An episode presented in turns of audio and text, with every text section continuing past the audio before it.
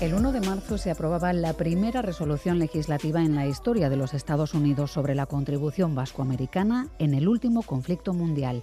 Tenía lugar en Texas. De ahí eran 14 de los 1.400 jóvenes vascoamericanos que combatieron en la Segunda Guerra Mundial bajo bandera americana.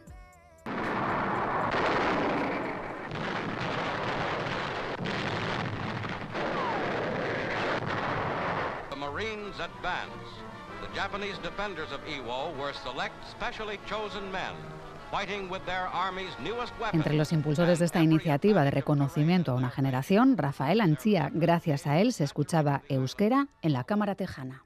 Eskerrik asko, Mr. Speaker. That is thank you in, uh, in Basque. I appreciate the opportunity to bring forward House Resolution 419. Y los nombres de los combatientes que partieron de Texas para luchar en la Segunda Guerra Mundial. So today we want to recognize maybe lesser known Basques, those that fought with the greatest generation in World War II. Many of them were from Texas. I want to read the names of these uh, World War II veterans into the record. We have Manuel Abascal, U.S. Army Corporal from Eagle Pass, Texas. Manuela Mestoy, U.S. Marine Corps Sergeant from San Antonio, Texas. Frederick Bilbao, U.S. Army Private, who was originally born in Bilbao, Vizcaya. Frank Buldain, Lieutenant Colonel from San Antonio, Texas. Jorge Buldain, U.S. Army Corporal, Albuquerque, New Mexico, moved to Texas. Luis Buldain, U.S. Army Air Force Lieutenant, Kerrville, Texas. Eugenio Eugene Echanis, U.S. Army Tech 4, El Paso, Texas. Raúl Echanis, U.S. Army Sergeant, El Paso, Texas. Valentin Elola, U.S. Army Corporal, originally from Sonora, Arizona, moved to Texas and fought in World War II. Alfonso Garde, U.S. Army Air Force Sergeant, Vaughn, New Mexico, moved to Texas. Antonio Tony Garibay, U.S. Army Private, Wichita Falls, Texas. Fernando Gil, U.S. Army Air Force Sergeant, originally born in Bilbao, Vizcaya, became a Texan. Tony Uarriet, U.S. Army Private, First Class. Calixto Chotorena, U.S. Army Corporal, originally born in Chihuahua, Mexico, moved to Texas.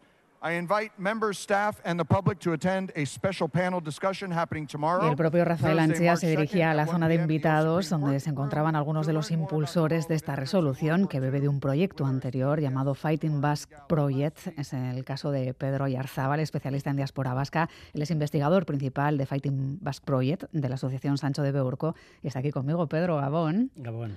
Yo sé que es largo, que durante un minuto, minuto o 15 segundos suenen nombres en inglés, pero yo creo que se merecían ese tiempo, ¿eh? que esos 14 nombres sonaran con nombres y apellidos vascos, recordando lo que hicieron en la Segunda Guerra Mundial aquellos chavales, porque eran poco más que, que chavales, ¿no? Tendrían entre 18 y 20 y pocos la mayoría, ¿no? La mayoría eran bastante jóvenes, ¿no? Y recordar esos momentos tan especiales, ¿no? Que se nos han quedado todos en la memoria de los que pudimos vivir este hecho histórico.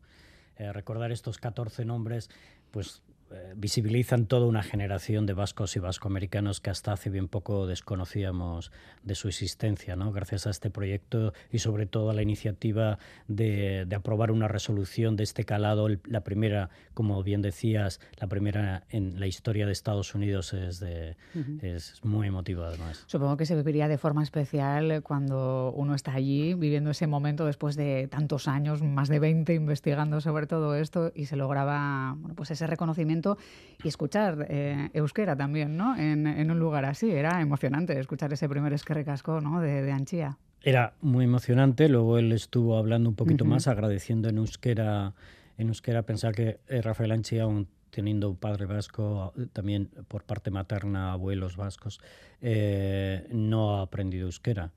Eh, entiende algo, sabe unas cuantas palabras, pero pronunciarlas con su euskera, tener el valor de hacerlo mm. y, y, tener el, el, privilegio de ser las primeras palabras en euskera que posiblemente se mencionan en la historia de la Cámara de Representantes del Estado de Texas. Mm. Pedro, para quienes no sepan de quién hablamos, Rafael Anchía, sus raíces, eh, desde cuándo lleva también eh, metido en este proyecto, porque esto digamos que va a tres bandas, ¿no? El esfuerzo de, Rafael Anchía por lograrlo, también el que habéis hecho desde la Asociación Sancho de Beurco y los investigadores, como es tu caso, y la Federación Norteamericana de Euskal Echeas, que en su mayoría están en Estados Unidos, pues luego hablaremos porque también las hay en Terranova y alguna en Canadá y, han hecho fuerza y han conseguido sacar esto adelante, ¿no? Pero Rafael es una parte importante también, ¿no? Sí, Rafael, claro, es, es, el, es el político, ¿no? Nuestro político ahora eh, que, ha, podido empujar esta resolución eh, en el estado de Texas. También hay que pensar que en el estado de Texas tiene una población bastante minoritaria de origen vasco, no llegarán a las 2.000 personas. Pero bueno, han hecho lo suficientemente fuerza como para sacar adelante esta resolución y bien dices, ¿no? Es una iniciativa que nosotros impulsamos desde la investigación. Él toma el relevo, él cree en el proyecto y piensa que es necesario que, solo, que no solamente se visibilice este proyecto de investigación, pero a esta generación que hay detrás de este proyecto, particularmente pensando en los familiares y los descendientes de estos veteranos. Hmm. Sí, porque hablamos de una generación. Aquí mencionábamos eh, a 14 combatientes vascos que son los vascotejanos, pero en total eh, estaríamos hablando de 1.400 vascoamericanos que fueron a combatir en la Segunda Guerra Mundial en una situación delicada y ya tenéis unas 1.100 biografías, ¿no? O sea, falta por biografiar muy poco. Habéis conseguido abundar mucho en algunas de esas vidas. Sí me gustaría que hablásemos de, algunas de esas biografías. No sé si, por ejemplo, podemos empezar con la de Alfonso Garde, que, tenía padres roncaleses y es una de esas figuras que Alfonso Garde tuvo, tuvo una, una, especial significación durante los eventos, ya que los familiares, aún habiendo nacido en Nuevo México, de padres roncaleses, como bien has dicho, eh, de Isaba de Ursanki. Eh, los hijos eh, pudieron acudir al evento y fue muy emotivo. ¿no? Y es una cosa que quizás no, ha salido en los medios de hmm. comunicación. Su mujer, la, mujer de Alfonso Garde, sigue con vida, tiene 95 años, eh, tiene una, mente perfecta y seguía los eventos a través de los audios de WhatsApp y de, los, y de las fotos que le mandaban los hijos mientras transcurrían estos eventos. Alfonso Garde es pues, eh, un chaval de su generación que soñaba con eh, en enlistarse en el ejército como el resto. Quería ser piloto y no, no, lo, no lo consiguió ya que había sido artillero en un B-24, en una de estas fortalezas volantes y fue derribado el avión sobre el, sobre el cielo de Austria, eh, hecho prisionero de guerra, llevado a un campo de, un campo de prisioneros en el este de Alemania y ante el avance de las tropas soviéticas eh, son movilizados eh, para que no caer prisioneros, no, no, no, ser liberados por los soviéticos, sino llevados hacia el corazón del Tercer Reich. Y este tipo de marchas se conocen hoy en día como las marchas de la muerte, en las cuales, aún habiendo estado gravemente enfermo, pudo sobrevivir gracias al compañerismo de, sus colegas. ¿no? He, leído 800 kilómetros de marcha. 800 kilómetros durante tres una meses. situación durísima. ¿no? Era un invierno durísimo en el cual no tenían alimentos. Eh, él tuvo que regalar su reloj y las únicas posesiones que tenía, que era un, reloj y el anillo de, de, su graduación de la universidad, lo regaló para intercambiarlo por comida. Sí, muchísimos de ellos eh, perecieron. Muchísimos, él, volvió porque sí que más de 3.000 soldados fallecieron en esas marchas terribles que, se vivieron. Él consiguió volver a casa. Él, regresó y una vez ya falleció eh, el bueno de Alfonso, los, los hijos descubrieron en su casa que había escrito unas memorias unas memorias que se atrevió a, a, enfrentarse 40 años después de los hechos, ¿no? Lo, único... que había sido esa etapa, ¿no? Esa marcha y ese paso por la guerra, ¿no? 40 años de, a, los 40 años vista de, la Segunda Guerra Mundial, de, la experiencia traumática que él vivió, ¿no? Lo único que nos comentan los hijos es que el, único día que él hablaba sobre la guerra era el día que había sido derribado, ¿no? que, casi lo celebraba porque continuaba con vida. De los 10 tripulantes del avión, eh, solo se salvaron cuatro, entre ellos Alfonso. Claro, es que cuando uno sobrevive a situaciones tan durísimas como las que has mencionado, Pedro, pues entiendo que los parámetros y, lo que supone la vida y la dureza de la vida, o lo que entendemos hoy en día que es una vida dura, serían bueno, pues dificilísimos de entender para ellos, ¿no? que pues probablemente con 20 años incluso alguno desembarcaría en Omaha o bueno, acabarían formando parte de quienes llegaron a, zonas de conflicto pues, prácticamente de un día para otro, ¿no? porque llegarían cruzando el océano y, se, se, vieron ya inmersos en, en, lo que era una, una guerra, la Segunda Guerra Mundial. Así es, por ejemplo, dentro de, estos, de estas 14 personas que ha mencionado, estos 14 veteranos de origen vasco que ha mencionado Anchía, pues tenemos a, a Manuel Abascal, que es estuvo con la 45 División de Infantería en Italia, o tenemos a Frank Buldain, eh, cuyo padre es de Villa Batarrabia, el anterior era de Ochandio, Vizcaya. El, este Buldain estuvo con la 36 División de Infantería en Italia, en Francia, en fin. Eh, son historias que, bueno, que se van agolpando. Por ejemplo, tenemos la que mencionaba sobre que si tenemos algún chico de estos en, el desembarco de Normandía. Tenemos bastantes de ellos ahora. ¿no? Y uno de ellos es un chico nacido en Nueva York, eh, pero criado en Mundaka, que luego regresa con 18 años y se incorpora al ejército, al ejército con la, famosa división, la Big Red One, desembarcando el día de Normandía. ¿no? Y consigue volver a casa conseguí volver a casa, sí. Y era, y era apenas, tenía 18 años. O tenemos, por ejemplo, la primera, a mí me hace muchísima ilusión, aunque estadísticamente podríamos decir que no es relevante, para mí es muy importante el haber podido rescatar también de, este olvido a las mujeres que combatieron eh, o que formaron parte del ejército, ya que no combatieron eh, en el frente, pero sí que fueron parte de, la contribución a la guerra en la Segunda Guerra Mundial, como por ejemplo eh, Cecilia Corcuera, que fue la primera vasca identificada. ¿no? Ella nació en, en, en Arraya Maeztu, en Álava, y es la primera mujer que nosotros identificamos dentro del cuerpo de lo que llaman ellos el cuerpo auxiliar de mujeres del Ejército de Tierra de Estados Unidos. ¿no? Y es una de las 1.400 o de, las 1.100 biografías. De las 1.100 en biografía. También tenemos a María Rementería, Yona, de padres vizcaínos, nacidos en, nacido en, Idaho, en el cual desarrolló su labor en la Segunda Guerra Mundial en el cuerpo de enfermeras del Ejército de Tierra. Continuó después de la Segunda Guerra Mundial eh, teniendo, adquiriendo el rango de coronel del ejército, que es muy, muy, muy interesante. Sí, sí, la verdad es, que podemos hacer un spin-off un día con biografías de, mujeres porque se pierden y en las guerras también estaban. Sí, hemos hecho grandes esfuerzos siempre por identificarlas. Hay un, gran problema de la identificación que la mayoría de las mujeres pierden los apellidos eh, paternos al casarse. Allí, ¿no? Al casarse. No, pero también tenemos un compañero de vuestra profesión que fue uno del el primer grupo de corresponsales del, del cuerpo de marines, Federico Clavería, ¿no? Eh, de padre de Alsasua. Federico Clavería, vamos a tratar de no olvidar todos estos nombres. Es vuestro, nuestro referente. Es, vuestro referente en el mundo de, el mundo de la corresponsalía en guerra. Él participó en tres desembarcos en el Pacífico. Y también con raíces vascas, porque... Sí, el padre era de Alsasua. Todas estas biografías que merecían eh, un recuerdo lo, lo grabamos gracias al esfuerzo que habéis hecho, a esa voz, la de Rafael Anchilla eh, en Texas. Por cierto, que él también explicaba en la cámara quiénes somos los vascos, dónde estamos, cómo vivimos, apuntaba algunas denominaciones y también nombres propios que todo tejano debe conocer, todo norteamericano, o que por lo menos debería haber oído una vez en su vida. Vamos a recuperar ese momento. You may not have a contemporary contest for the Basque people. After all, there are only about 2.5 million of them.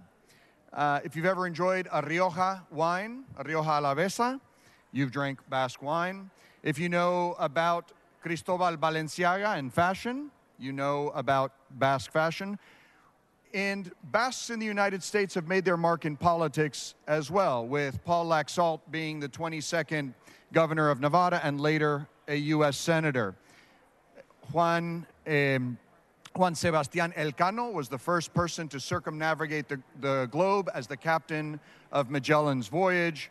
And even if you're Catholic, you'll know Basques from San Ignacio de Loyola, all of the Loyola universities, and the entire Jesuit order was founded in the Basque Country. Bueno, Pedro, las cuatro, bueno, cinco, pero sobre todo cuatro claves muy, muy claras según Rafael Anchea, ¿no? Hay que tener claro el vino de Rioja Alavesa, el arte de Cristóbal Valenciaga, ese hombre que fue la primera persona que circunnavegó la tierra, Juan Sebastián Elcano, y también los, el movimiento de los jesuitas, ¿no? San Ignacio de Loyola, que entiendo que ahí tienen un fuerte arraigo, ¿no? En, Estados Unidos, sobre todo en esa zona, ¿no? Sí, sí, sí.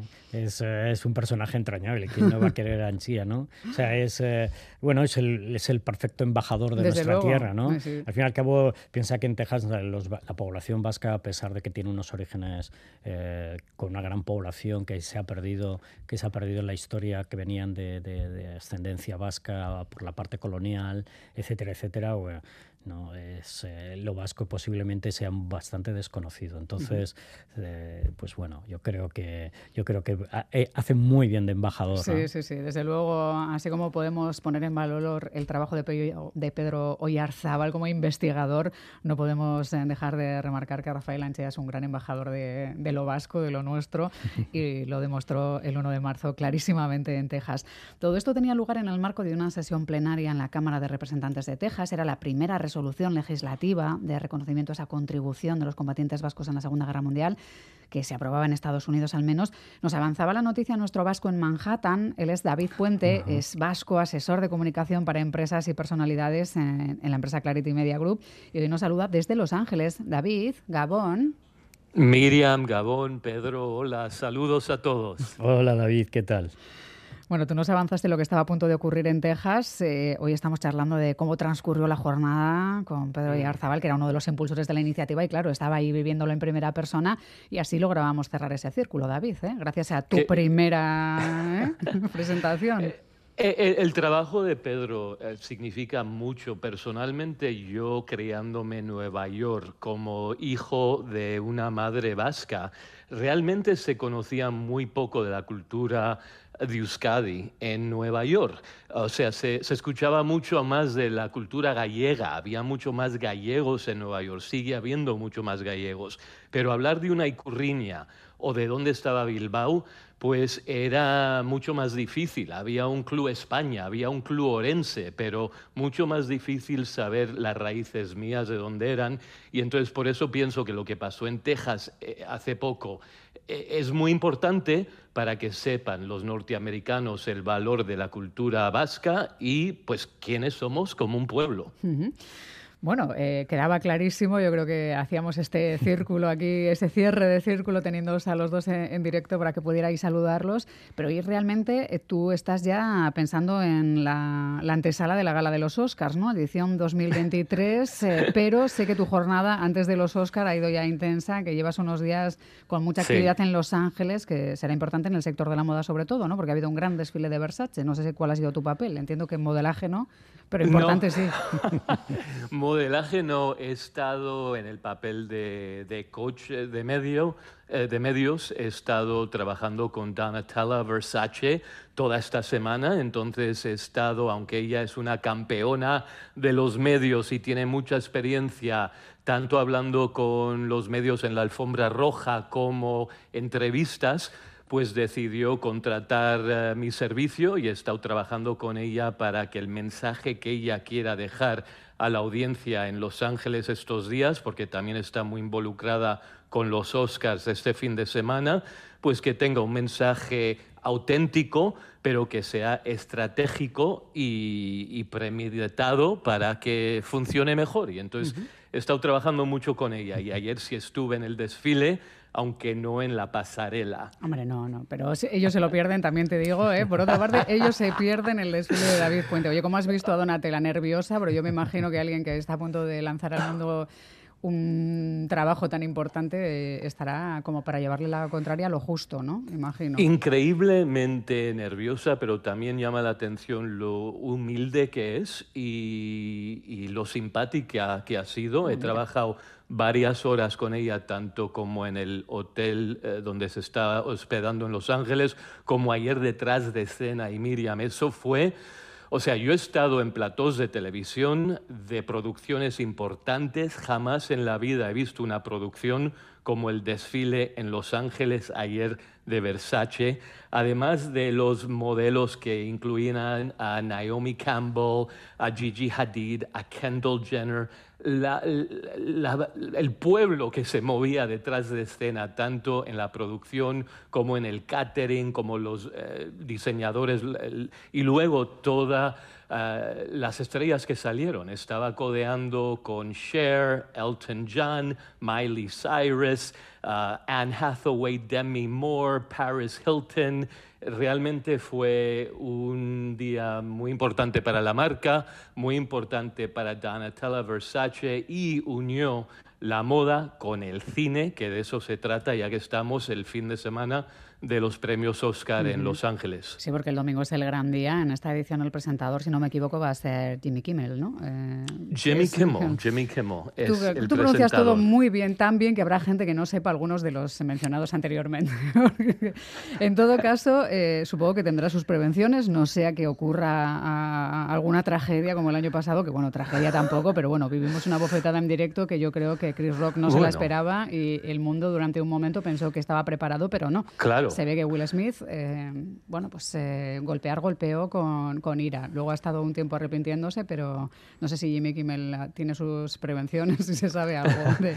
Pues ah, el, el, anfitrión, como bien dices, el cómico Jimmy Kimmel, que será el anfitrión de los Oscar, ha, dicho de broma, porque sí, en serio, la alfombra roja este año en los Oscar parece que va a cambiar de color. Sí, es va a ser un color de champán y Jimmy Kimmel ha dicho, haciendo gracia, que está con bastante seguridad que no habrá ah, sangre en la alfombra roja y lo tienen tan seguro que han podido cambiar el color que este año será una alfombra de color champán en los Oscar.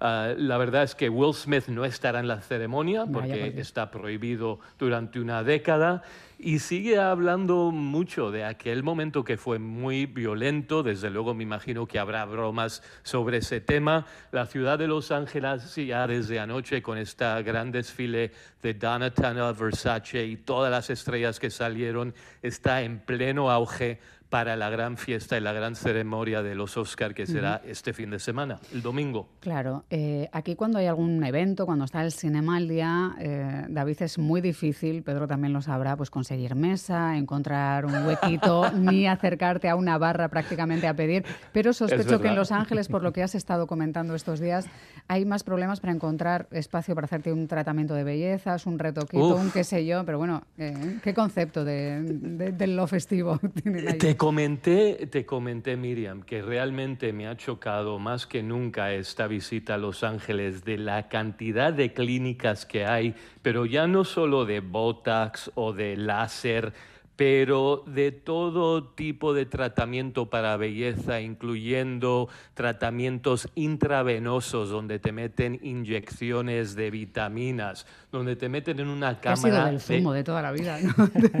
Exacto, ¿verdad? Eh, eh, las cámaras frías, que son como neveras, unas terapias de luz, ah, todo esto cuesta de hormonas incluso un dineral pero la verdad es que parece que hay más bares de estos que se llaman de belleza que bares para tomar un gin tonic. Es verdad que creo que aquí no tendrían mucho éxito durante un tiempo. ¿eh? No sé si esto a lo largo de la historia, Pedro, que es tu especialidad, se ha visto en otros momentos que hubiera más... Eh, esta carrera por la belleza casi que por, por el disfrute de un evento. ¿eh? Es, pues verdad. No, no, lo sé si tendríamos que compararnos a los parámetros de, ¿eh? de, la belleza griega, ¿no? de los pero desde luego, si esto es el futuro, Dios mío. Sí, es un futuro un poco desalentador. ¿eh? Al menos aquí estaríamos deseando que hubiese más champán tipo en, la alfombra y en las copas, más que que nos dieran un intravenoso de, vitaminas y oxígeno, pero en crionización sí criogenizarse para estar un poco más terso, no lo veo yo, ¿eh? pero bueno, todo, todo lo que pasa en Estados Unidos acaba llegando si tienes mm. dinero, así que... Eso, eso es el peligro. eso es, el, peligro. Bueno, David, los medios en Los Ángeles son dados a hacer porra de, de los Oscars, de ganadores, porque se habla mucho de los Fabelman, de, Steven Spielberg, de toda la vez en todas partes de los Daniels, de Sin Novedad en el Frente, del Triángulo de la Tristeza, de Kate Blanche se habla y hay ya titulares y, porras, digamos, sobre quién ganará una estatuilla este año. Sí, parece que la película de Spielberg, eh, Los Fablemen, ha perdido un poco esa energía y desde luego que está eh, todo apostando por todo a la vez en, todas, partes, aunque la película Sin novedad en el frente alemana parece que puede ser esa gran sorpresa pero por ahora todo la expectativa es que está eh, todo a la vez en todas partes sea la gran ganadora de estos Oscar. Pero mira, eh, el año pasado también hubo muchas grandes sorpresas, este año puede haber se verá. Lo que, lo que se espera también son las actuaciones de música, que estará Rihanna en directo, la primer gran actuación después de ese gran Super Bowl que, que tuvo. Me echan la bronca desde la dirección técnica, como diciendo, nunca es suficiente de Rihanna por lo que veo, pero es verdad que, oye, no ha estado en mucho tiempo y de repente, claro, una hace la Super Bowl y lo hace todo, hay que dejar un poco de hueco para que se también otras voces, ¿no? Porque si no, David, esto Bueno, está nominada, ¿eh? La canción de Black Panther es de Rihanna y por eso estará estar también en la noche de los Oscar cantando. Bueno, pues veremos a ver eh, cuáles son los grandes premiados y cómo le va a, esa película Sin novedad en el frente, que dicen que es bastante brutal como película de guerra. Ya veremos a ver si quedamos los tres y vamos al cine si es que tenemos tiempo. ¿eh? Estaría bien. David eh, Puente, un abrazo muy grande. Gracias por atendernos casi desde el backstage de, Versace y hacernos la previa a los Oscars. Que, Siempre un placer y Pedro, enhorabuena. Muchas gracias. Gracias. Hasta luego. Un beso, David, y un abrazo también para este invitado de hoy, Pedro Yarzábal, especialista en diáspora vasca, investigador principal de Fighting Bass Project de la Asociación Sancho de Beurco, y que con él hemos recuperado las historias personales de algunos de aquellos jóvenes vascoamericanos que combatieron en la Segunda Guerra Mundial bajo bandera americana y ha sido un trabajo de décadas, podemos decir, y estamos muy contentos de que funcionara tan bien y de que el mundo lo sepa, ¿eh? gracias a ese momento que se vivía en Texas. Es que recasco, Pedro, ¿eh? Sí. arte. Es que recasco. Ciao, papa, mio papa. Time has come to say farewell. How long will I go? Is it far?